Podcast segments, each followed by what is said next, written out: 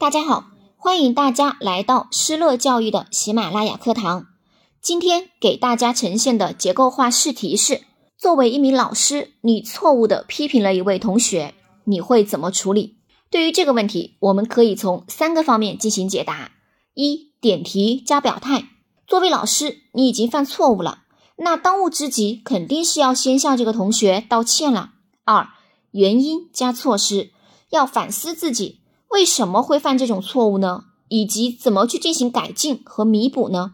三、总结，今后要怎么做能更好的避免这种问题的出现呢？下面开始示范作答。作为老师，犯错误也是难以避免的，关键是要正视错误，改正错误。如果我错误的批评了班上的同学，我会向这个同学道歉，努力的消除影响，同时。我也会对造成这种现象的原因进行反思。第一，在师生观上是否平等的对待学生？可能我平时对学生太严格了，所以老师犯错误的时候，学生呢也不敢指出老师的错误。因此，如果不能平等的对待学生，经常对学生进行批评，会对学生的成长产生不利的影响。二，没有及时的了解情况。如果在事前及时的和学生进行沟通，了解了相关情况，就不会出现这样的事情了。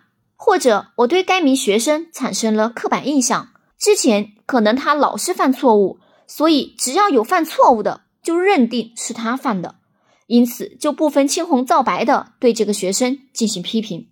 如果我当时是私底下错误的批评了这个同学，那么我也会私底下跟他表达歉意。并且希望他以后能勇敢的指出老师的错误。如果我当时是当众错误的批评了这个同学，那我会在全班同学面前向他道歉，为他澄清，消除影响。